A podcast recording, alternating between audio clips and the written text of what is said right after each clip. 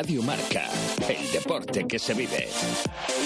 Radio Marca.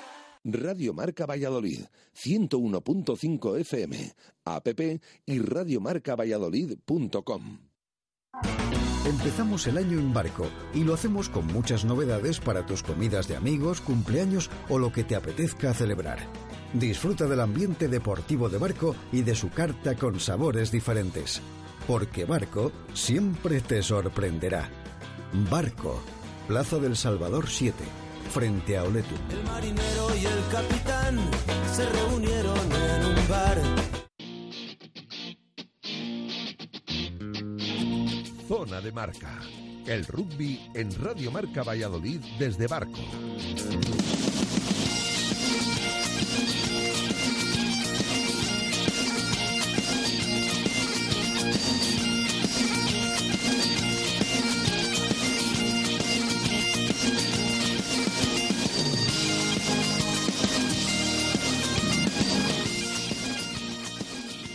Amigos? Eh, saludos y bienvenidos una jornada más a Zona de Marca, bienvenidos al barco en la Plaza del Salvador para disfrutar de una hora de balón oval en directo en este fantástico lugar, en esta fantástica compañía como es la de José Carlos Crespo. Buenas tardes. Hola, muy buenas tardes, Tito David. Bienvenido a Zona de Marca. Bien hallado.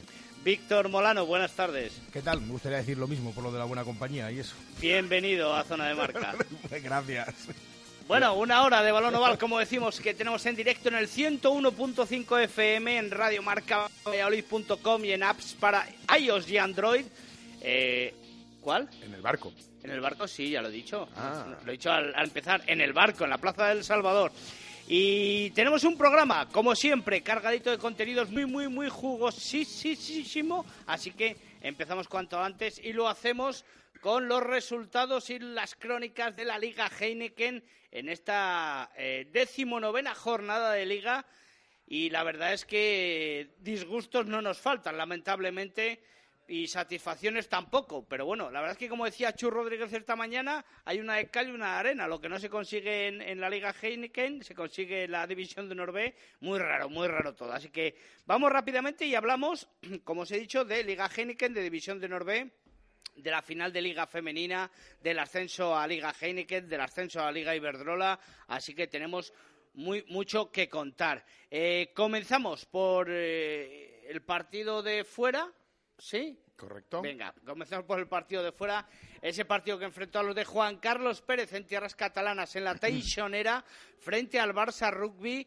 Eh, en principio y en la previa eh, contábamos con cinco puntos, era el objetivo para traerse del viaje del conjunto chamizo. Y bueno, pues sí que intentó el conjunto eh, azulgrana plantar cara al Silverstone El Salvador. Más o menos pudo irle a la zaga, pero ya al final de la primera parte el conjunto chamizo se fue, José Carlos. Sí, yo creo que el partido controlado de principio a fin por el, eh, por el Silverstone El Salvador, un, un Fútbol Club Barcelona que bueno, pues que lucía, yo creo que de las mejores galas que podía lucir, un, Sí, un, titular, Bautis- ¿no? un Bautista Gemes jugando de medio melé. eh, con el dorsal número 9, pero bueno, eh, yo creo que un, un Fútbol Club Barcelona que, que está pensando en esa, en esa final copera y que la liga, bueno, pues es, es verdad que es un serio candidato a esos playoffs, pero que el tema que primero le ocupa es el, el- la, la próxima cita que tiene con esa, esa final copera. Y entonces, bueno, Bueno, pues y los hace- playoffs, ¿eh? Sí, bueno, pero primero está la final copera, que es a un partido, Sí. y se pueden sacar mucho más rédito que en unos playoffs donde va a tener que jugar una, una, una fase previa a priori. Con esto no digo que el Barça esté muerto en, los, en, los, en la ronda de playoff, sin duda alguna.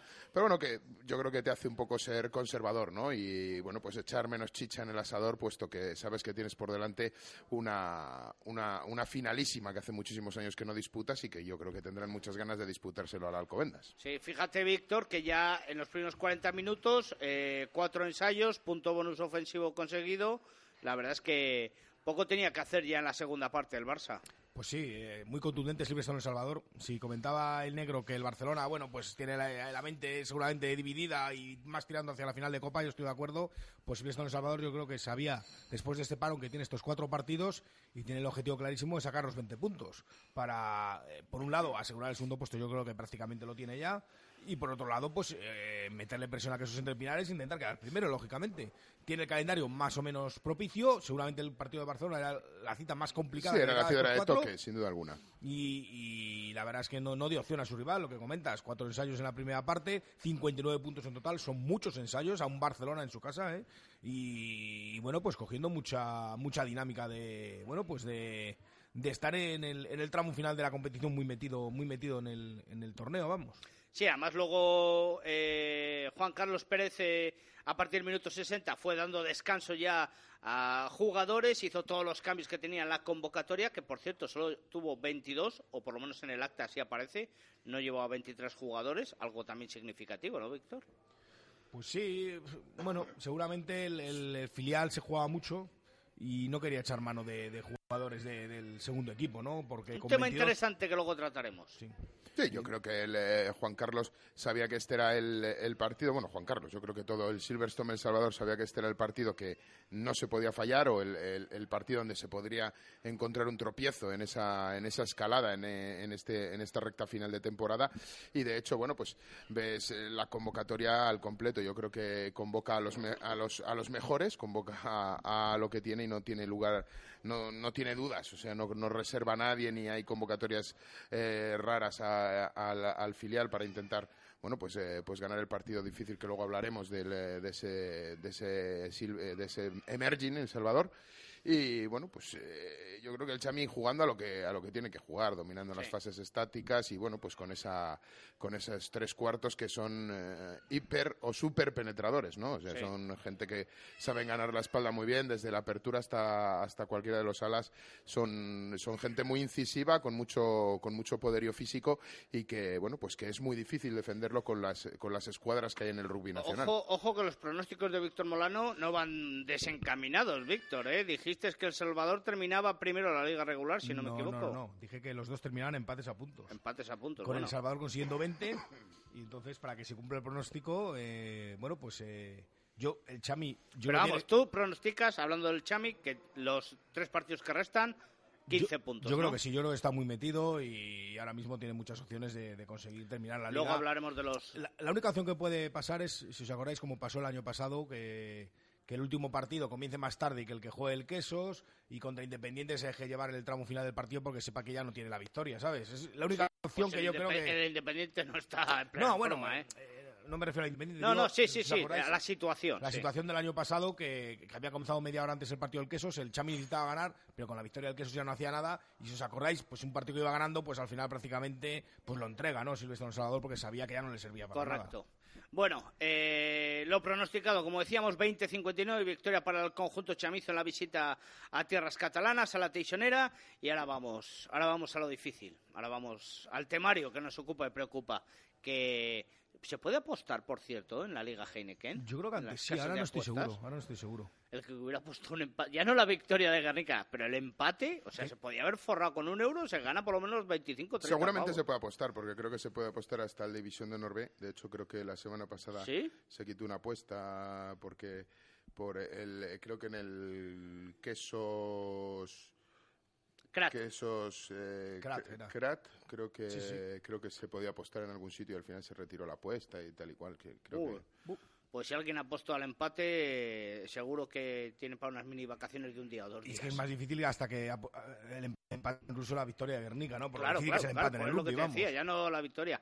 Bueno, eh, partido adelantado al sábado en Pepe Roja a las 5, el Braques Entre Pinares reciba, líder de la clasificación, al último clasificado de la Liga Heineken, el Vizcaya Guernica. Y hay amigos, eh, si el que se hubiera jugado fuera, Víctor, eh, José, hubiésemos dicho que no se había bajado del autobús, ¿verdad? que es lo habitual de, Sí. de decir cuando a un equipo le, le cuesta entrar, porque Bueno, es curioso porque porque fue un partido de muchos altibajos, ¿no? En el marcador se puso 5-0, luego se puso 5-14 Guernica, reaccionó antes de la primera parte, le empataron antes del descanso, luego se puso otra vez por delante. Quiero decir que, que fue llegó a ir perdiendo, ¿no? Al final del, no, no, no, fue, per- final. fue perdiendo muchos minutos. muchos minutos, por eso, y fue ganando también muchos. Fue un partido muy extraño, ¿no? Pues Yo desde no el sé- empate en el minuto 7 eh, hasta el empate al descanso fue perdiendo. Sí, bueno, luego en la segunda parte. No, se puso- perdón, se no, puso no, miento, 24-17 miento, miento. se puso parte. 15-14 en el 31.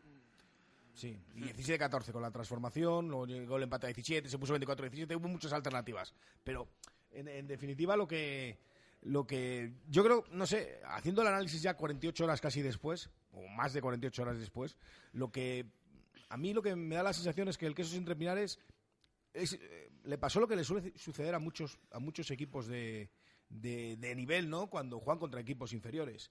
Por un lado, que creen que, que la cosa va a ser más sencilla. Eso y sobre uno- todo, que cuando se factores. complica, que cuando se complica, son conscientes de su calidad y empiezan a tirar, cada uno hace la guerra un poco por su cuenta, ¿no? Ajá. Y yo creo que eso les pasó un poco al Sí, cuando se quieren dar cuenta se les ha hecho tarde Claro. y ya no quedan minutos para, Y ya para cada poder uno solucionar y- el desaguisado. Y quiere decir, yo soy el que tira tal, y al final Cada uno, cada uno hace la guerra por su cuenta, al final esto es un manojo de nervios, no, no sale nada, se toman decisiones que son desafortunadas, pero bueno, yo creo que el queso entre Pinares ayer erraba o, o, o semifallaba, porque al final, eh, al final puntúa, al final empata, no pierde, que para mí es lógicamente no es un buen resultado para el, para el Quesos entre Pinares, pero yo creo que, bueno, pues desde lo, desde lo táctico, desde el, desde el previo del partido, pues yo creo que es una convocatoria, eh, bueno, un tanto, un tanto rara, un tanto rara, es verdad que habría que valorar la disponibilidad de los, de los, de los jugadores, pero se reserva a Greg Dyer, probablemente Bueno, tocado o tocado claro, de la rodilla. se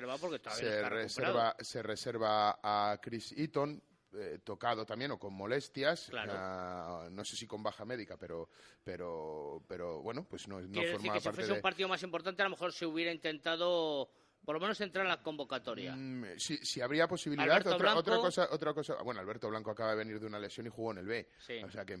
Si fuese un partido más importante, hubiese estado en, la, en el 23. Bueno, tampoco creo que. Un derbi, eh, por ejemplo. Un, un tema como el. Bueno, es que si fuera un derby, probablemente Alberto Blanco hubiera, hubiera dicho que quiere jugar. Y entonces a un jugador con esos galones y que lleva haciendo la temporada que lleva haciendo, ¿quién es el entrenador que le dice que no puede formar parte de un derby?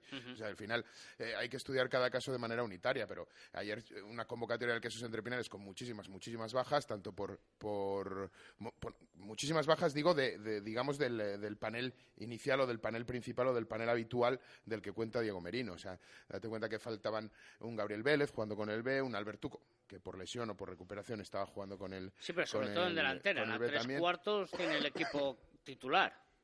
Mm, Feta Castiglione, lo único. Bueno, fal- No, eh, Feta estaba, o sea, perdón. Pues fíjate, creo que es uno de los graves problemas que tuvo ayer el Quesos entre Pinares. Está acostumbrado a jugar en esta temporada con segundos centros muchísimo más incisivos, como es un Álvar Jimeno que se vio obligado a jugar de primer centro, sin un Anthony Matoto que es también muy penetrante y que estaba haciéndose con la titularidad en las últimas convocatorias y le toca jugar con un jugón eh, de muy buena calidad. Yo siempre lo digo, que para mí Feta Castiglione es un jugadorazo. Probablemente no, no sea un 10 en, en tal, pero es un seis y medio en todo, ¿sabes? O sea, Sí. hace todo muy bien. Ya quisiéramos que todos los jugadores fueran así. Pero bueno, yo creo que una convocatoria extraña. Es una convocatoria en la que se reservan jugadores también mirando por el bien del conjunto global del, del club, ¿no? O sea, al final hay jugadores que pues, forman parte de ese, de, ese, de ese segundo equipo, de ese filial, que luego lo hablaremos, pero bueno, adelanto o adelantamos que, que, bueno pues que probablemente haya firmado su permanencia en esa división de Norvé con el Sí, sí, resultado sí. de este fin de semana, aunque luego lo analicemos. Bueno, pues eh, es una es una convocatoria por un lado, solidaria por parte de- del, del equipo técnico del primer equipo, porque cede jugadores para, para solucionar la papeleta en el filial. Y bueno, por otro lado, pues yo creo que un poco un poco confiada, ¿no? O sea, yo creo que si tú analizas ahora, claro, eh, como se diría en términos taurinos, a mm, macho seguro, ¿sabes? O sea, pues, eh, te quiero decir que después de ver el partido todos somos entrenadores, que es muy O difícil a- hacer. a toro Es muy- pasado a toro pasado, ¿sabes? Term- Terminar el encierro, ¿sabes? creo que todos somos entrenadores, eh, pues eso, en el FIFA y después de que se juegan los partidos, ¿sabes? O sea, y luego creo que las responsabilidades o las decisiones hay que tomarlas antes. Y bueno, pues ayer es verdad que el queso entre Pinares, pues a lo mejor hecho de menos cambios, hecho de menos cambios de calidad, hecho de menos cambios que pudieran dar ese, ese, ese último empujón. Y bueno, yo creo que el quesos ni estuvo ni se le esperó, ¿sabes? Y, y si quizás, Víctor, si no fuese un partido que en principio se parecía muy fácil, a lo mejor Tevita no hubiese salido de titular. Bueno, eh, no lo sé, no lo sé. Teniendo en cuenta las, las bajas que tenía en segunda línea, tampoco tiene mucho más ahora mismo, entiendo, Diego Merino para jugar ahí. Entonces, bueno, no, no, no, no es de lo más extraño tampoco el, el- debut del, del Fijiano. Eh, yo creo que eh, también tenemos que hablar, eh, supongo que estará, que estará en el guion, digamos, esa última jugada, ¿no? Esa última decisión de tirar a palo. Ya directamente, ya. Sí, sí, ya yo- nos hemos bueno, yo creo cargado Ya me parece A muy... ver, eh, creo que- 77 creo que minutos al de final- partido, vamos a por la jugada, ¿no? Creo que, al- creo, que, al- creo que es verdad, y tiene razón Tito David, que yo creo que la última jugada al final es una decisión fruto de otro montón de malas decisiones que se habían tomado a lo largo del partido. Sí, o sea, sí, yo sí. creo que hay, hay, hay, hay jugadas claves y, y yo creo que el ¿Qué, qué hizo el- el Guernica entre para doblegar al, el- el- al Braquesos pr- entre primero, Pinares? Antes de llegar a esa jugada, porque Primero, iba ganando el marcador. Creo que lo importante, o lo más importante, o el fallo más importante es que el Quesos no, sube- no supo tomar buenas decisiones. Ese creo que es el primer, el primer fallo importante. El segundo fallo importante es creerse que un Guernica, o sea, tú ves, realmente ves la alineación del Guernica, ves la inversión que tiene Guernica y no te crees que vaya último en la liga, ¿sabes? O sea, Y ves quiero el partido que hizo, te ¿eh? quiero decir que también alguien les tendrá que haber ajustado las tuercas y decirles, oye, aquí tenemos que funcionar, que aquí, que aquí hay gente ganando dinero con esto, viviendo de esto, ¿sabes? O sea, Estamos eh, hablando de eh, 1, ¿sabes? 2, 3, 4, unos 5, 5 o 6 jugadores foráneos. foráneos más los que ya son seleccionables porque llevan aquí años. Sí, sí, O sea, que no, sí, sí. Te quiero decir que, que al final, ¿sabes? O sea, el Guernica tiene, tiene proyecto como para no ir en el puesto en el que va, ¿sabes? O sea, pero bueno, oye, también es verdad que los cúmulos de circunstancias muchas veces pues son... El destino es muy caprichoso y hay veces, bueno, pues que te toca bailar con, con lo que no quieres y el, yo creo que el Guernica este año pues eh, le ha pasado un poco eso. Y bueno, el, eh, volvemos a, a los errores del Quesos. No supo tomar buenas decisiones. eh, creo que había en, ciertos momentos faltas de concentración, muchísimos balones caídos en momentos, en momentos importantes donde se estaba creando jugada y se creaban avanes, eh, errores no forzados, vamos a llamarlo, eh, de una manera pues, un poco sorprendente. Eh, un, un jugador como John Besebel concede tres puntos con, un, con un- una patada achicando el balón el, el Guernica dentro de la zona de 22 en vez de patearla como hizo al el resto del partido concede tres puntos jugándose un cambio de pie que le pillan y tiene que hacer un retenido circunstancia que a lo mejor analizas las otras dos o tres temporadas de John Besebel en, en, en, en España y no lo ha hecho nunca, ¿sabes? O sea, bueno, y lo, y lo hace ese día, bueno, pues lo hace el día en el que a lo mejor el nivel de concentración quizá por el exceso de confianza no es el, eh, no es el apropiado. Ya, pero, pero, dime, dime. No, Víctor. preguntabas antes qué hizo Guernica. Yo creo que es que Guernica lo hizo todo bien, sinceramente. Aparte de eso, aparte de eso. Guernica es que jugó muy buen bien. partido. Yo, yo el quiero único error. que el Diego Bueno, Merino en el jugó muy bien, descanso jugó muy bien, o sea, al final Guernica, o sea, al final antes hablábamos de los antes hablábamos de los números de que te gustan a ti y de, y de todas esas de las llegadas a 22 y de todas esas cosas y al final Guernica se mostró eficaz, no, súper eficaz, ¿sabes? O sea, y, y- y luego productivo. Sí, luego tienes, tienes, por ejemplo, las fases estáticas. Bueno, es verdad que cada uno fa- eh, eh, ganaba las suyas. Creo que hay un castigo en contra de cada uno de, cada uno de, Melés. de- de sus melés. El que esos entrepinares no se encontraba cómodo en melé, no sacaba la bola con claridad. Aún así, un ensayo viene de una internada de, de Nathan Paila, una salida de Nathan Paila muy mal cubierta por el, por el Guernica y viene, y viene uno de los ensayos. Bueno, eh, yo creo que, pero sobre todo, el que esos entrepinares, que ayer, eh, perdón, el sábado, fue infinitamente, en su- infinitamente superior en el lateral. ¿Sabes? O sea que yo creo que fue el mejor partido en el lateral que, que- que- que ha hecho el Quesos entre Pinares esta, esta temporada. Y bueno, pues luego analizamos. O sea, yo creo que estuvo muy bien en touch. Y, y luego ya analizamos la- lo que quiere hablar, lo que quiere hablar Víctor. Ya pasamos. Pasamos. Entonces, Bueno. venga. Perdón, en touch y en el mall, que dos ensayos vinieron por, Sí, sí. por, por un empuje de mall, yo creo que extraordinario. De hecho, en Melé sufrían y en mall avanzaban. O sea, era, era, era así. Última jugada del encuentro. Golpe castigo en 22. Quería salir con el No, balón. no. Creo que hay que analizar otro, otra falta de decisión o un fallo de decisión del Quesos Entre Pinares que me parece vital. Estamos diciendo que si pasamos ya a la última jugada, dices que sí, venga, Es que estábamos hablando antes, Víctor y yo. Venga. Tú tienes un castigo a falta de 10 minutos o 7 minutos Menos, para, siete el final, minutos, de- sí. para el final del partido, te pitan un castigo en medio del campo y, y lo chutas desde el medio del campo. O sea, con setenta y tantos minutos jugados, lo chutas a, palos. Eh, para mí, es verdad que, vuelvo a decir, con todos mis respetos, porque hay que estar ahí y hay que tomar la decisión y después de ver y de- después de verlo fallar, pues dices, pues a lo mejor no era la opción adecuada. En ese momento, pues oye, es verdad.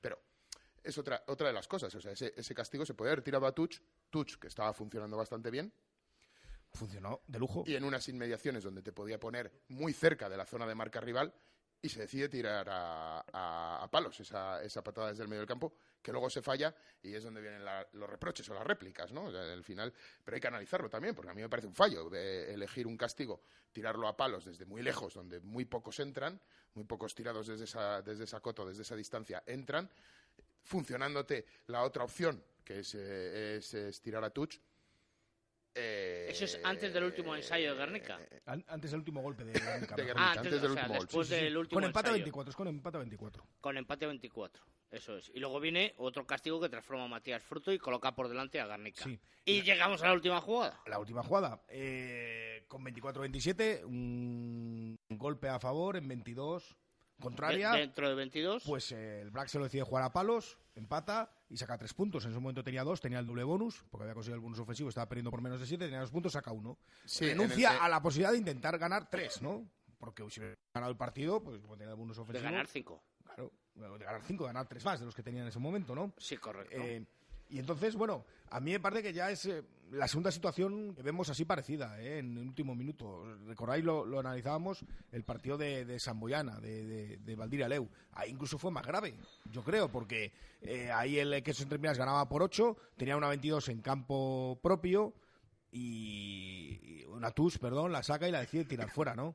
Eh, ¿Por qué? Porque ganando de 8 ya tenía la victoria asegurada, era última Sí, jugada. tienes, estás a más de jugada completa, te da igual. eh, Y le faltaba un ensayo para el bonus. Era, fue una jugada que no tenía mucho sentido. Estaban con un jugador menos, es cierto, estaba en campo propio, sí, pero no tenía absolutamente nada que perder. Aquí saca un punto. Aquí, a lo mejor, a mí me parece una decisión pues muy incorrecta, la verdad. No, no me parece que fue afortunada, porque sobre todo por, eh, por espíritu de equipo. Eh. Fijaos, ya voy más allá de, de lo que son los puntos, ¿no? Eso es lo que yo dijo creo- eh, Diego Yo, Merino. yo creo que el que se entre Pinares jugando en casa con Guernica, a pesar de todas las dificultades, a pesar de todo un mal Por partido, orgullo. a pesar de todo, por, por identidad de equipo, por orgullo, estás ante tu afición, has jugado 13 touch, las has ganado todas, has me he hecho dos ensayos de mol, pues eh, yo no entiendo Te por la qué, tienes que por qué jugar no se la juega. Todo era propicio para La- jugarla de la-. ¿Qué puede pasar?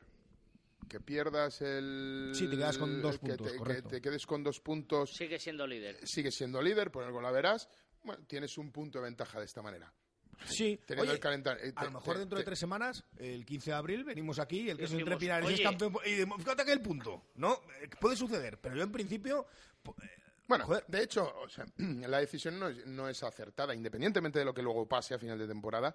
eh, eh, la decisión no es acertada porque, de hecho, los propios jugadores intentaron cambiar la decisión sí, del sí. golpe, ¿sabes? O sea, eh, pidieron palos y luego le dijeron al colegiado que, que querían eh, tirar a Tucci y les dijo que no, que ya se había elegido el Porque tiro a desde palos. el banquillo estaban chillando. Yo creo que el mismo público también. Sí, sí, yo creo que... No, de hecho, abu- se abucheó la Claro, decisión de, claro, de tirar claro. a palos. Bueno, pues, eh, pues eso, eh, ¿qué puede ocurrir? Que, que lo, lo que decíamos, que, dentro de tres semanas digamos, pues fíjate aquel puntito que bueno fue. Pero en principio yo creo que por, por identidad, por, por orgullo, yo creo que el que bueno pues que el queso tenía que haber ido por la victoria desde luego y, funcionando también la touch y, bueno y lo que comentábamos un poco de números Fijaos, Guernica llegó cinco veces a la 22 contraria, nada más, ¿eh? Hizo tres ensayos y el, el- aquel, ese golpe de castigo, que fue el 24-27, eran 22 propia también. Solo una vez se fue de 22 sin, sin conseguir Sin sumar. sacar. Lo cual es, es- es significativo, ¿no? Y, en, eh, y el Brack, fíjate que hizo un partido en TUS, que muchas veces estos años pasados siempre ha sido una de sus debilidades, ¿no? O, o quizás la debilidad más manifiesta que ha tenido en muchos partidos. Ganó todas sus touch y robó cinco al rival. O sea, tuvo un partido en el, eh, en el lateral perfecto. En Melé sufrió, perdió nada más una al final por un golpe, pero es cierto que, no sacaba las, las sus meles propias, no las, como decía el negro, no las jugaba, con- no las sacaba con claridad, no las sacaba bien. Y entonces, bueno, pues eh, yo la enseñanza que también saco, junto con el partido de Alcobendas, que, que analizaremos luego un poco, comentaremos, es que este año también es verdad que la liga está muy balada, ¿eh? No es, no es, no es el paseo de las últimas dos temporadas de los dos equipos vallisoletanos que prácticamente solo perdían entre ellos o algún partido más suelto, sino que este año están teniendo más dificultades en todos los partidos, eh, todos los equipos arriba, ¿no? Meto ahí a Alcobendas en ese, en ese pack de esos tres equipos. Y bueno, pues, eh, pues ahora al BRAC le faltan tres partidos, le vale con sumar 14. Entonces tendría que ganar dos con bonus y uno sin bonus para asegurar el primer puesto. Bueno, analizamos empate a 27, como decíamos, eh, entre el Braques, entre Pinas y el Vizcaya Guernica. Resto de resultados porque iba, iba a decir el, el de Lubu Colina, pero es que el batacazo que se da Alcobendas en la Andare Toki es de monumental, ¿eh? 15-14 el, el Hernani, perdón, frente al Sanitas Alcobendas Rugby.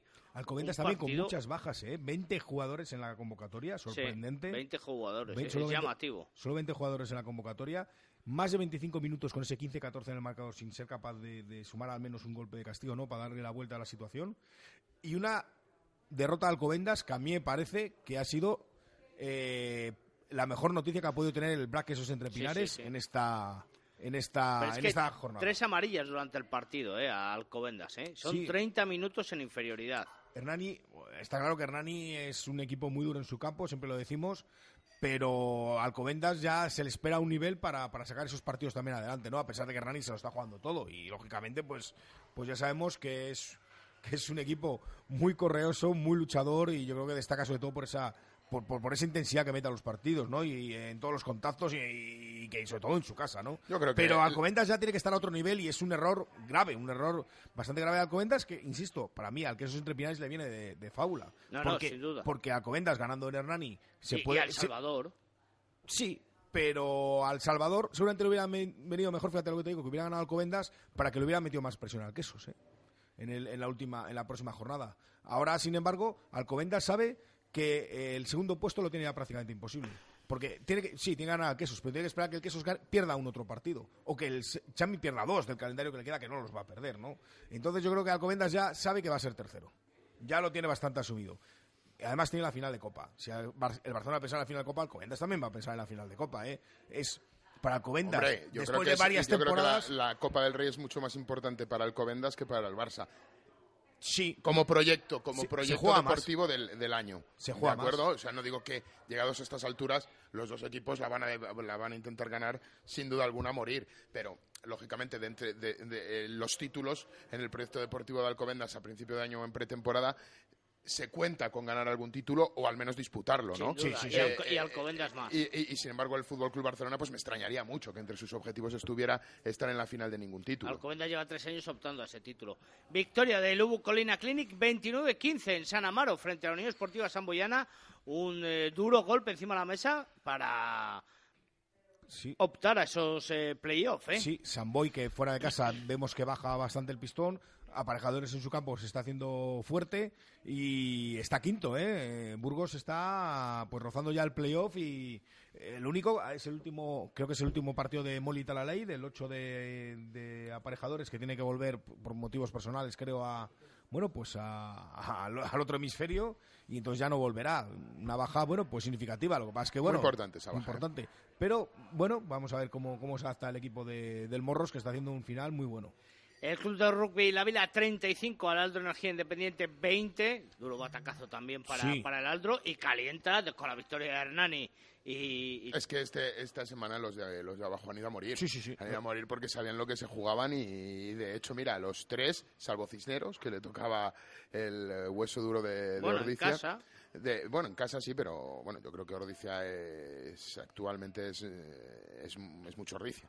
Eh, y bueno, está en una tendencia muy positiva y yo creo que tanto la Vila como Hernani como Guernica sabían lo que se jugaban y sabían que tenían que se, eh, tenían que despejar problemas 18, y despejar 35, efectivamente, el Cisneros frente, frente a Ordicia. Bueno, ¿qué, quieres? De Independiente. Ah, Simplemente en los siete últimos partidos solo ha empatado uno y ha perdido seis. Sí, sí, sí. Está en una cuesta abajo terrible. El último partido ganó fue el 16 de diciembre, primer partido de la segunda vuelta.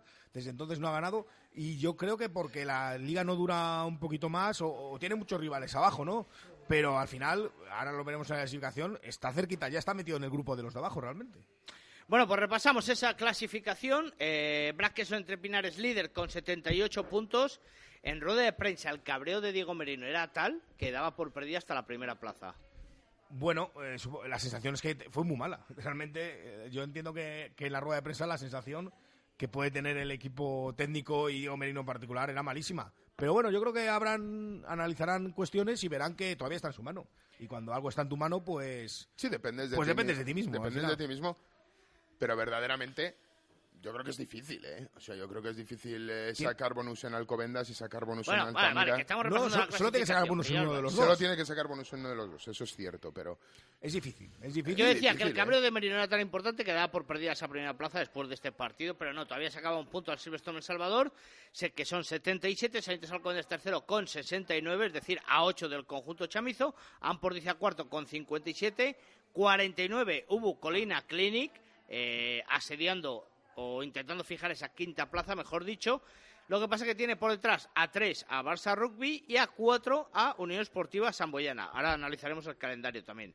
Aldo Energía, eh, octavo, ya fuera totalmente, 38. Ojo, que viene Cisneros con 34, Hernani con 33 y Club de Rugby La Vila 32. Cisneros con un partido menos y cerrando Guernica con 25 también un partido menos, que es el eterno aplazado. Llevan Cuatro dos- aplazamientos. tres, creo. Tres aplazamientos los cuatro, que, al final, los ¿eh? que llevan eh, ese partido. Eh, así que complicado, complicado. Eh, próxima jornada. Sanitas Alcobendas Brac, Silverstone Complutense Cisneros, mm, Ubu, ¿dónde está el Ubu? Aquí, el Ubu baja, viaja a la Teixonera frente al Barça Rugby, que recibe la Unión Esportiva Samboyana, Aldro Energía a Hernani y el y ya está, ah, y el, y el Ampordicia al, al Club de Rugby La Vila. Pues partido, vamos por equipos. partido tremendo el de Alcobendas, desde luego, por el primer puesto de la clasificación. Me gusta mucho también ese Barça Aparejadores, que va a ser el que gane. Yo creo que se mete ya prácticamente en playoff. Es el que dé efectivamente. Eh, sobre todo el conjunto Urgales tiene la opción ya de prácticamente asegurar esa plaza. Si gana, yo creo que la tiene casi segura, Y, y a mí porque luego viaja a Guernica y recibe al Complutense Cisneros. Sí, tiene, un- tiene un calendario más o menos asequible. En Yo creo que si pierde, tiene opciones. Sí, porque se al metería- final el Ampordicia tiene que enfrentarse a Hernani y al Brac. Sí, pero bueno, mm, a ver la cuarta plaza. Yo creo que Ordicia está en un nivel muy bueno. Eh, Lo que ya veremos a ver. No, lo- sí, digo con Barça, que si Ah, pierde eh, puede optar a, a meterse en la quinta plaza. El Barcelona, sí. No, el, el Burgos. Ah, Burgos, sí, sí, que, sí. que si gana, casi la si gana tiene lo con tiene y si pierde todavía tiene Todavía opciones, desde tiene luego. opciones, Eso es, eso es. Eso es. Pero, pero para el Barcelona ya empieza a ser, para Barcelona y San Boy eh, empiezan a estar ya bastante apurados. Y a mí el partido que me, me llama mucho la atención también es el de San Román, ¿eh? con ese Independiente que está hacia abajo. Hernani si gana se le mete prácticamente en puntos, vamos a ver qué hacen los demás Claro. de abajo. Y Independiente, eh, porque ya queda muy poquito y tiene demasiados rivales abajo, si no, yo creo que se podía ver muchos problemas. ¿eh? José Carlos, eh, por abajo tenemos también eh, el Hernani, como bien decía, eh, tal. La Vila, yo creo que en Altamira Muy difícil. poco puede hacer. Muy, Muy difícil. muy con difícil. Plutense Cisneros en Pepe Rojo, pues También muy difícil, muy difícil. difícil. Y Guernica, pues vamos a ver, porque después del partidazo que ha hecho contra el BRAC, recibir en casa a Unión Esportiva Samboyana, pues... Eh, Urbieta, Urbieta es mucho Urbieta. Sí. Y, y San Boy baja fuera de casa también, o sea que Y ese el, partido... y el Samboy fuera de casa no rinde de la misma manera, de la misma manera que el o sea puede apretar mucho más esa clasificación Yo creo, abajo, que, yo, José. yo- yo creo que Guernica tiene la oportunidad de, de apretar esa clasificación porque eh, eh, es verdad que el partido de, co- coincido con Víctor, que el partido de Independiente Hernani es muy interesante, es eh, un partido muy interesante, pero eh, el San Román es San Román, ¿eh? Y, bueno, es verdad que este año no están los Fortines están fallando mucho, están haciendo aguas, e incluso hasta el Pepe Rojo. Sí, sí. pero, pero bueno, yo creo que se lo, va a, se lo va a poner difícil a Hernani. No dudo de las capacidades de Hernani en, en ningún momento. Y, el- y Cisneros, pues creo que es muy difícil ¿eh? ganar a, a un, a, a un Silverstone El Salvador en el estado en el que está ahora mismo y, Y jugándose lo que se y juega. jugando lo que se, y jugándose lo que se juega y teniendo las opciones que, tiene. Es que, es que analizando por, por abajo, Hernani, aunque gane a, a, Al Aldro. al Aldro, eh, es que luego tiene eh, visita, recibe a Alan Pordicia, eh, viaja a Valladolid a enfrentarse al Salvador en la última jornada. Sí. Bueno, a ver Hernani Ordicia, a ver qué se juega Ordicia. Si Ordicia gana esta jornada, el cuarto puesto casi lo tendrá. ¿eh? A ver qué se juega en esta, el partido contra Hernani y en el partido también contra el Quesos Entrepinas en la última jornada. Claro, ¿eh? claro. Cuidado que ahí, bueno, muchas veces lo comentamos, la última jornada lo importante es lo que se juegan los equipos. Muchas veces no hay que mirar la tabla, sino realmente lo que se juegan, ¿no? Sí, O sea y que además, además en, los, en los años que llevamos de playoff hemos visto que cuando del tercero para abajo están, def- están, de- están decididos los puestos, eh, al final esos últimos partidos pues eh, son conservadores eso, los, porque tienen que jugar una, una ronda más, ni más ni, Sí. ni más ni menos, y es a una, es a una cara, ¿no? Es una... Venga, en corto. Eh, Sanitas. En corto. Yo creo que, bueno, el, el Quesos Entre Pinares está obligado a, a ir a por bonus, ir a por absolutamente todo. ¿Cuatro o cinco puntos? Eh, tiene que sacar cinco puntos. No, Está- ¿cu- ¿Cuántos crees que va a sacar? No lo que tiene que sacar. Todos sabemos que tiene que sacar cinco. Yo creo José. que va a sacar cinco puntos. Vale, Víctor. Me ha reventado la bola de cristal, pero va a quedar 13-26. Ah, vale, vale. Bonus pues si ofensivo lo para dejamos Quesos. todo porque te iba a hacer, iba a hacer el resto, ¿eh? Hago Si otra bola de cristal, no pasa nada. 13-26 va a ganar el Quesos con bonus. Bueno, el Silverstone en El Salvador, eh, Complutense Cisneros, vamos a dar por hecho que los cinco puntos se quedan en Pepe Rojo. Sí, sí, desde luego. Sí, También lo damos por hecho con Rica, pero bueno. Bueno. Eh, entonces la clasificación quedaría igual, pues si sacan los cinco puntos, tal. Y con lo cual, ya matemáticamente estaría asegurada esa primera y segunda plaza. El Sí. Sanitas Alcobendas quedaría definitivamente tercero. Sí, pues, es otro detalle. Puede asegurarse en esta jornada, si ganan los dos vallisoletanos, que las dos semifinales van a ser en Valladolid. Un. Correcto, correcto. Bueno, bueno, pues eh, ahora seguimos hablando de esa división de honor B, de esa última jornada, de lo que le ha pasado a los equipos vallisoletanos. Pero nos vamos a publicidad desde el barco, desde la Plaza del Salvador. Ya veo que están preparando por ahí esos fantásticos tentempiés, esos fantásticos... eh, Víctor, se levanta y todo. se levanta para ya, ya, ya, ya, para, para Qatar. De, es que a, a Víctor le encanta el pisto con provolone este, ¿verdad? Me gusta Y muchísimo. las La croquetas. Y Oye, las, las croquetas, croquetas son Las terribles. croquetas, ¿eh? Que luego, jolín, qué ricas. Pero bueno, venga, vamos a ir degustando un poquillo. ¿Croqueta o concreta? Hasta ahora. Radio Marca Valladolid, 101.5 FM, app y radiomarcavalladolid.com. Empezamos el año en barco y lo hacemos con muchas novedades para tus comidas de amigos, cumpleaños o lo que te apetezca celebrar. Disfruta del ambiente deportivo de barco y de su carta con sabores diferentes. Porque Barco siempre te sorprenderá. Barco, Plaza del Salvador 7, frente a Oletu. El marinero y el capitán se reunieron en un bar. ¿Necesitas dinero en efectivo rápido? En Sesión Continua Vídeo nos traes tu móvil, tablet o consola. Te la valoramos y te la compramos en el acto. Además, si quieres, lo puedes recuperar durante el mes. También vendemos al mejor precio. Ven a comprobarlo. Sesión Continua Vídeo. López de Rueda, esquina Tirso de Molina en La Rondilla. Abrimos todos los días del año. Tripa vacía, corazón sin alegría. Eso es lo que dice el refrán. Pero alegría tendrás y mucha si te das un gustazo y te pegas una escapada al 5 y caña.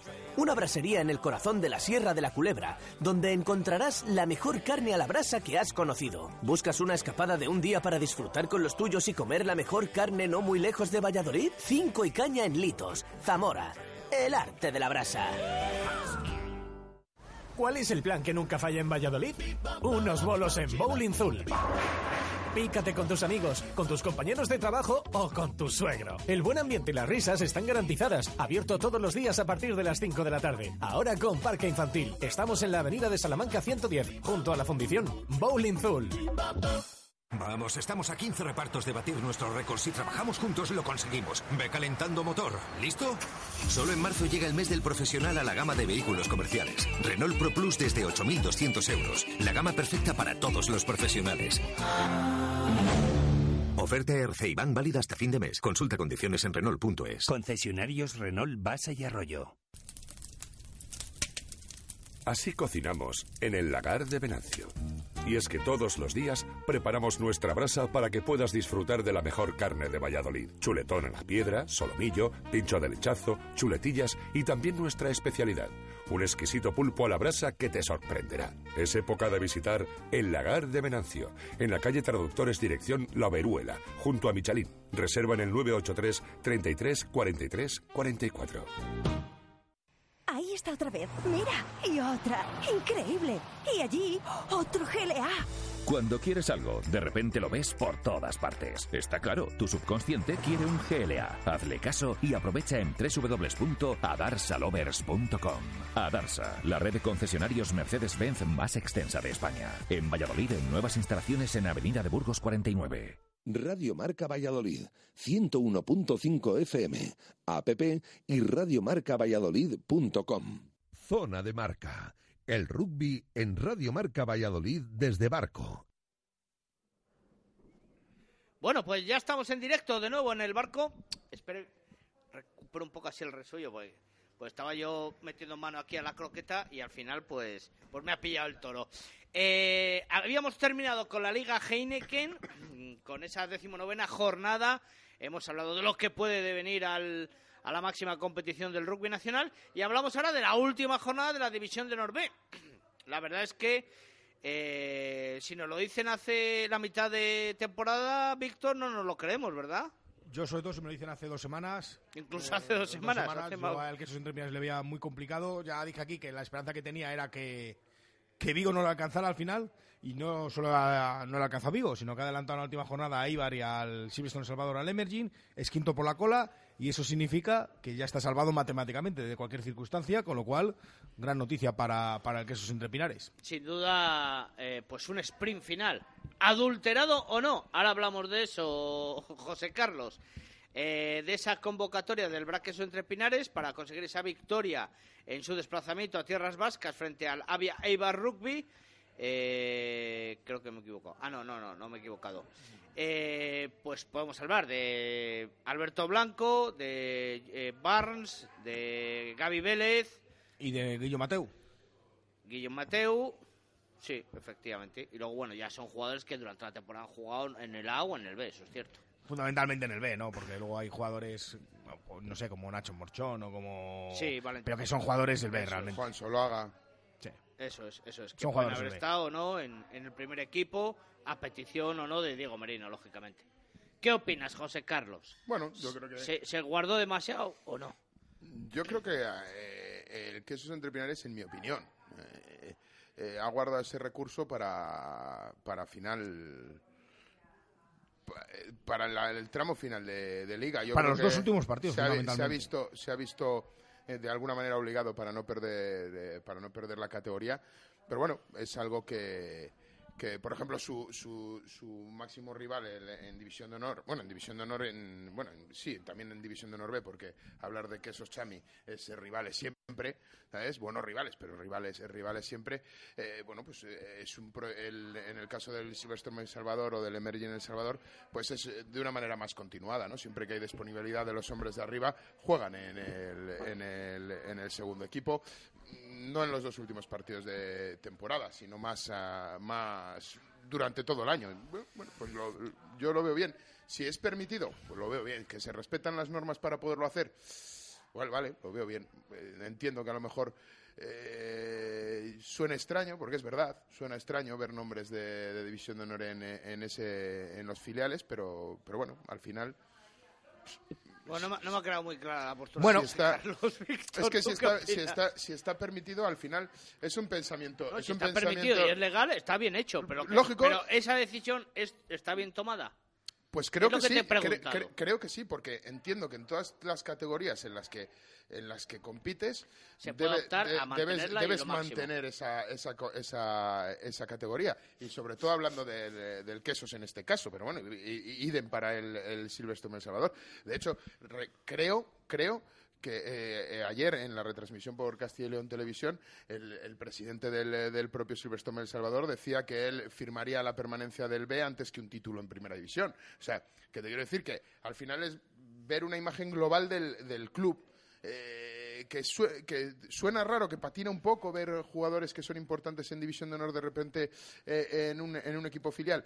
Pues, eh, pues sí, es verdad que no, que no es lo habitual y sobre todo en... eh, bueno, pero, pero si está permitido, no veo por qué no se debe hacer. Yo, mi opinión, aunque no me la preguntéis, la digo. No, no, te lo he preguntado hace rato. Ah, vale. José Carlos no lo veía muy claro te he dicho, Víctor, ¿tú qué opinas? Yo, mi opinión, es que si está permitido, está bien. Eh, los rivales en la parte final, yo me imagino el Crack Coruña hace dos jornadas irá, fíjate, tenemos que jugar ahora contra el BRAC, que tiene cuatro o cinco jugadores en la primera plantilla.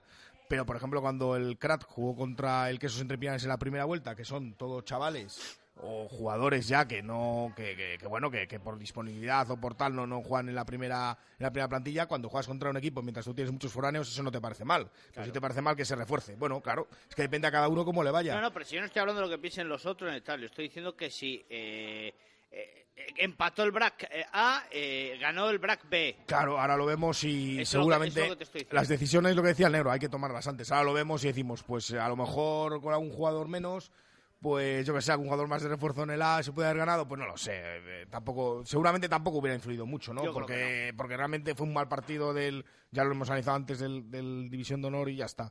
Y, y yo creo que sí que es importante, ¿eh? Eh, como comentaba Santi Toca, lo, Mantener la categoría. mantener la categoría y tener a los a, a las futuras promesas no jugando en una categoría que cada vez les estamos viendo con equipos más potentes y más competitiva Claro. Eh, y el que falló, en este caso, fue el Silverstone El Salvador Emerging, eh, que recibía al AVK Vera Vera Rugby Taldea el sábado en Pepe Rojo a las 3 y no pudo ser. pues sí perdió y al final pues ha quedado tercero por la cola, ¿no? En una posición que había estado bastante toda la temporada, es cierto que en las últimas jornadas había salido arriba, pero al final la adelantó el, el BRAC en la clasificación, queda tercero por la cola y ahora todo queda pendiente para los los, los eh, posibles Ascensos y ascensos y descensos. La situación Arrastres y no arrastres. Claro, la situación es, es clara, ¿no? Es eh, Bueno, vamos a ver la clasificación si quieres y, vale, y lo vemos. y comentamos eso. Ya clasificados para los playoffs de ascenso, Vasco Rugby Club con 99 puntos. eh, ha perdido solo dos partidos en toda la temporada. Los dos primeros de la temporada. Eso es. Eh, Guecho Artea, que iba líder hasta, pues creo que seis jornadas de, Sí, por de ahí. acabar. Cuatro o cinco, yo creo. ¿eh? También solo ha perdido dos partidos, 96.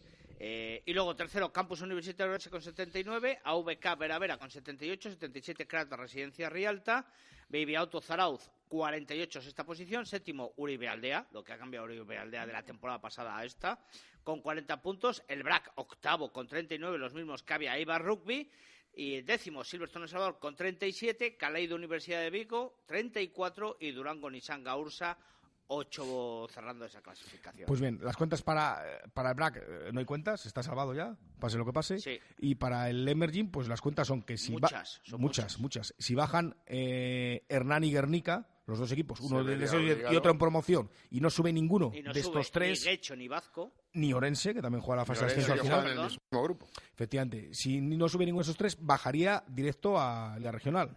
Yo creo que es una circunstancia tan extraordinaria, no, me parece no- muy no se complicada. puede dar. O Me sea, pa- va- se puede dar, sí, matemáticamente puede darse, pero creo que es, Es algo- muy complicado. Es muy complicado. complicadísimo. Lo que puede tener más opciones es que baje uno de los dos, ¿no? Eh, y no suba ninguno de. Suba, por ejemplo, el Ciencias, que está haciendo un gran año, o el Fénix de Zaragoza. Y entonces ahí tendría que jugar una eliminatoria de promoción. Una eliminatoria de promoción que jugaría el 16 de junio. Sí, como siempre, Repito, como todos 16 los de junio. O sea, un equipo que termina la liga ahora en marzo tiene que estar pendiente tres meses de si va a jugar una eliminatoria de promoción o no. Bueno, pues eh, me parece tremendo, ¿no? Me parece tremendo. Compliqué. Y, y- y bueno, eh, ponem- nos ponemos en la, en la mejor situación. Al final, pues no Se, se va a baja. hacer comentarista del top 14. Y vamos a ponerse en una situación mejor. Al final, imaginaos que no baja ni Guernica ni Hernani, o baja uno de ellos, pero también sube Vazco, o sube Orense, o sube eh. Guecho. Entonces, eh, no, si suben los mismos que bajan, o sube alguno más de los que baja, Sí, estaría bien. eh, eh, entonces él estaría salvado, no tendría que jugar eliminatoria de promoción ni nada. Esas son las cuentas, o sea que ahora a esperar. Bueno, yo creo que en todo caso, eh, la primera circunstancia del descenso directo me parece que sería rocambolesca, es que se alinearan todos los planetas en contra de en contra del, eh, del Emerging El Salvador. Y aparte que no se lo merece, porque yo creo que eh, al final, independientemente de la posición que, que ocupe, yo creo que bueno, pues es un equipo filial, que yo siempre lo digo en esta división de Norvé, que el aficionado se tiene que dar cuenta que para, en el caso del, eh, del, del Quesos y en el caso del, eh, del Chami, de los dos equipos de Valladolid, digamos que es el segundo proyecto, ¿no? O sea, el primer proyecto está, está arriba y lo que quieren los jugadores de división de Norvé es despuntar para subir al primer equipo. No igual para el resto de integrantes de tu grupo, donde el primer proyecto es ese, división de Norvé, y donde tienen verdadera, hay equipos con verdaderas inversiones, ¿eh? En ese, en ese- sí, sí, sí, en ese- en esa división, cuidado, ¿eh? Sí, sí, sí. Eh, entonces, eh, yo creo que es, es, es duro, es duro la situación del, del, del- Bueno, ya lo del vivimos Emerging. con el BRAC cuando descendió Sí. hace dos años, que, que fue pues, Bueno, pero el una planteamiento era muy mala noticia. Bueno, pero sentó como un jarro de Sí, agua sí, fría claro, el lógicamente, descenso de- lógicamente. del segundo equipo y el ascenso, pues fue una grandísima noticia. Y bueno, yo creo que espero y deseo que, que el, el equipo, que el Vallesoletano, que se- el se Silverstone se, se mantenga. Y yo creo que, bueno, tampoco tienen que tener miedo a la promoción. Yo creo que se está muy lejos, como dice Víctor, pero tienes en disponible jugadores que te pueden echar una mano, como hemos visto en otras convocatorias de tanto del Quesos como del, como del Chamí, para poderle hacer frente a esa eliminatoria. Bueno, hablamos ahora de la fase de ascenso. Víctor, rápidamente, masculina, división de honor eh, a Liga Heineken. Ya están definidos los cuartos de final, como he dicho antes. Y los cruces serán Vazco, Cau, Valencia. ¿Qué pasa, José? Que es que, es- nada, me estaba volviendo loco que oía un ruidito. Ah, es, es abajo, yo creo. Eh, Vazco, Cau, Valencia. ah, sí, era aquí, era aquí. Vazco, Cau, Valencia por tercera vez. Eh, Fénix, eh, Liceo Francés. Ciencias, eh, Ourense. Y Guecho, eh, CRC Pozuelo. Pues sí, eh, con una con una circunstancia, ¿no? Ese que hecho CRC Pozuelo, que es una eliminatoria muy buena entre dos segundos, que bueno, con ya trayectorias en, en, eh, División en de División de Honor, se juegan contra el ganador del Ciencias eh, Ourense. Ourense que parte un poco mm, bueno, se ha metido al final y complicado entre un Ciencias que ha hecho 107 puntos, solo se ha dejado tres bonus ofensivos por el camino, ganó 22 partidos y 19 bonus, o sea, una barbaridad. Pues es un poco el, el- el favorito. Y eh, por ese lado está Guecho, ¿no? Que, vamos a ver, Guecho, que, que conserva mucho equipo del que estuvo en División de Honor, muchos chavales Bueno, jóvenes que también, ya es- se bregaron. También, también es verdad que vinieron refuerzos que no han acabado la temporada, ¿sabes? O sea que- Pero bueno, vamos a ver ahí. Y por el otro lado, pues no sé, a ver qué pasa con el con el Fénix, ¿no? Que, que ha hecho tan buen rendimiento en su en su grupo, ahora tiene que cruzarse ahí contra, sobre todo, parece que será Vazco un poco, puede ser el rival ahí, Vazco que es el ganador del grupo nuestro, digamos, del Sí. grupo norte, y bueno, pues todo muy abierto, porque lo comentamos muchas veces, eh, los tres grupos nunca sabemos muy bien cuál es más competitivo, cuál es menos competitivo, qué equipo puede estar mejor, qué equipo puede estar peor. Son seis fines de semana, en este caso no son seguidos porque van a parar uno por la Semana Santa, pero es. en siete fines de semana van a jugar seis partidos, y- todos ida y vuelta. ida y vuelta, cuartos, semifinales, 7 final. de abril, 14 de abril, la semifinal el 28 de abril, 5 de mayo y la final entre 12 y 19 de mayo, también a ida y vuelta. También ida y vuelta, Yo es que llegados a este punto, Víctor, siempre digo lo mismo. Como son grandes desconocidos los otros grupos, ¿eh? Es muy difícil eh, seguirles, sí, pero no sabes tampoco si es el termómetro adecuado contra quién les estás viendo jugar. Y siempre hay sorpresas en estas, en estas fases de, en estas finales y en estas fases de ascenso siempre hay, hay, hay muchísimas sorpresas. Yo recuerdo cuando pensábamos que el aparejadores de Burgos estaba para subir porque iba como un tiro hace, hace tres años, hace dos años, Dos. perdón, y al final no subió el aparejadores de Burgos por una, Por la por fa- una, la por patada una, pa- por una patada fatídica en la vila. Me acuerdo cuando todos dábamos por ganador a la- a- el, el año anterior a la vila y subió el Cajasol como un cohete, ¿sabes? O sea, eh, que creo que hay muchas sorpresas en, eh, en esta, en este, en esta competición. Bueno, veremos el tiempo, de hecho el tiempo en este caso, porque este fin de semana no, el siguiente, como hemos dicho el 7 de abril, es el partido de ida de esos cuartos. Y el ascenso a la Liga Femenina, a la Liga Iberdrola, eh, se ha cerrado ya las semifinales después de disputarse esta liguilla llamada de División de Honor B, donde eh, Víctor, el Silverstone, eh, perdón, el Autoconsa El Salvador,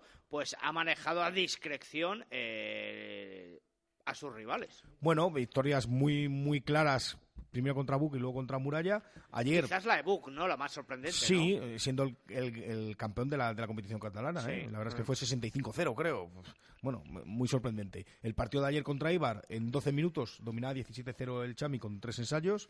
Y luego, bueno, pues vimos a un Eibar que por algo eh, se ha impuesto en su competición, por ejemplo, a Guecho la única, ¿no? Que son equipos fuertes y que con, con una línea de tres cuartos, con Lazaguero, con Amayur Mayo, con una... Mayor Mayo, la 13, que no La me tre- recuerdo Bonici, cómo se llamaba, Bonici. y Williams, la, Y la la, apertura. apertura. Madre mía, qué oficio, ¿eh? jugadoras de mucho nivel, sufrió mucho en las fases estáticas, especialmente en Melee y Eibar.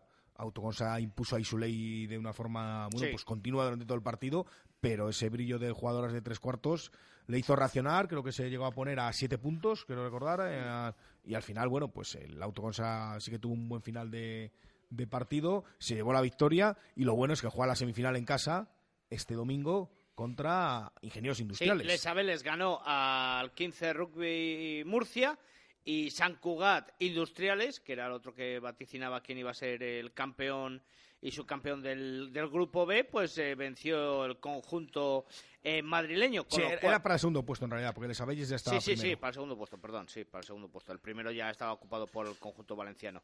Eh, con lo cual, este próximo fin de semana ya son las semifinales, porque aquí va todo seguido como el paso doble y se enfrentan el primero del grupo A, que es el Autoconsa El Salvador, al segundo del grupo B, que es eh, Ingenieros Industriales, y por el otro lado, Les Abeles a Ibar. El Sabelles Eibar va a ser una semifinal bonita, yo creo, ¿eh? por lo que vimos Eibar, vamos a ver que. Y Les Sabelles que, que ha ganado a representante madrileño, a representante catalán, bueno, pues vamos a ver Les Sabelles también que queda de sí. Eh, el Autoconsa, bueno, jugando un poco adivino, yo creo que. eh, a lo mejor le ha tocado el rival menos, menos complicado ¿eh? de estos cuatro. Yo creo bueno, que sí, yo creo que sí. Yo creo Bueno, que yo creo que de Industriales- hecho daban por bueno el rival, ¿no? Eh, hablando ayer con el equipo técnico. Incluso hubiera sido San les ¿no? había- el objetivo del ya- primer puesto el, era que, claro. el que no da muy bueno al rival era el Avia, porque le tocaba bajar hasta Valencia el desplazamiento, demás, pero... uf. Sí, pero va a ser, yo creo que ese partido va a ser muy bonito, ese semifinal, ese les sabe ese Ibar, a ver Ibar si, bueno, si no sufre tanto Habría en que ver el fases tipo estáticas. de juego, efectivamente, el tipo de juego del conjunto valenciano para ver la. Claro, claro, no, no, sí. a ver. Hombre, yo creo que el, había el, el Eibar, si es capaz de mantener las fases estáticas y de sacar el balón jugado, o sea, el- la línea de tres cuartos me parece peligrosísima. O sea, peligrosísima. De hecho, yo creo que ayer el Chami eh, eh, gana porque al final reconvierte un poco el juego, ¿eh? porque veíamos como cuando reaccionó el Eibar no la disputaban ningún balón en, en abierta, no la las, dejaban, las dejaban Pero liberar yo con creo que esa fue un poco facilidad. la clave también. Las dejaban liberar con cierta facilidad intentando tapar huecos, pero Claro, dijeron, claro. eh, llegó un momento en el que dijeron, es que como no disputemos algo y las entorpezcamos Claro, un poco la salida fue el del Eibar balón, el que cambió el juego y vio que al no disputar y al poder intentar ahí tener ocasiones fue donde cambió al, al principio de la segunda parte. Pero yo, me acuerdo con Víctor que decía ayer, digo, eh, es verdad que hay jugadoras del, eh, del autoconsa como puede ser eh, Carmen Pérez, que yo Sí. creo que volvió a ser providencial, sobre todo en defensa tapando a, a, a Mayur, que llegó a aplacarla no sé cuántas veces, o Clara, que marcó el último ensayo con una definición impre- impresionante. Yo creo que eh, pierden el partido, pero la, la- el azaguero del, del conjunto de Eibar, a Mayur, madre mía, Mayur, Era Mayur, un, era un. Sputnik, cogía el balón, zigzagueaba que no veas, sí, sí. Bueno, pues, y luego ya, lógicamente, comentamos el ganador de esa Liga Iberdrola, de la máxima competición del rugby femenino, que se impuso en las terrazas a Inef Hospitalet por 31 a 15, el CRAT Universidad de A Coruña, que, si no me equivoco, llevaba dos o tres años sin, sin el título, porque había, había optado, había conseguido, creo que fue hace tres años, o, o fue... se- en León o, o fue en Gijón cuando en las mestas que jugó el León pues en León pues sería y hace cuánto Gonzalo dos años tres Este programa es impresionante. La gente se pone a hablar con el comentarista, se pone a hablar con el Claro, público. pues La es, participativo. interactivo, es interactivo Esto es abierto, abierto. 100%, 100%, sí señor. Bueno, ya ha llegado el momento de la sección quijotesca de José El Carlos. Crespo. Ah, que voy yo primero esta vez. A mí me la habéis comido la sección. No, dale, dale, Víctor, sube. Hasta que rompa.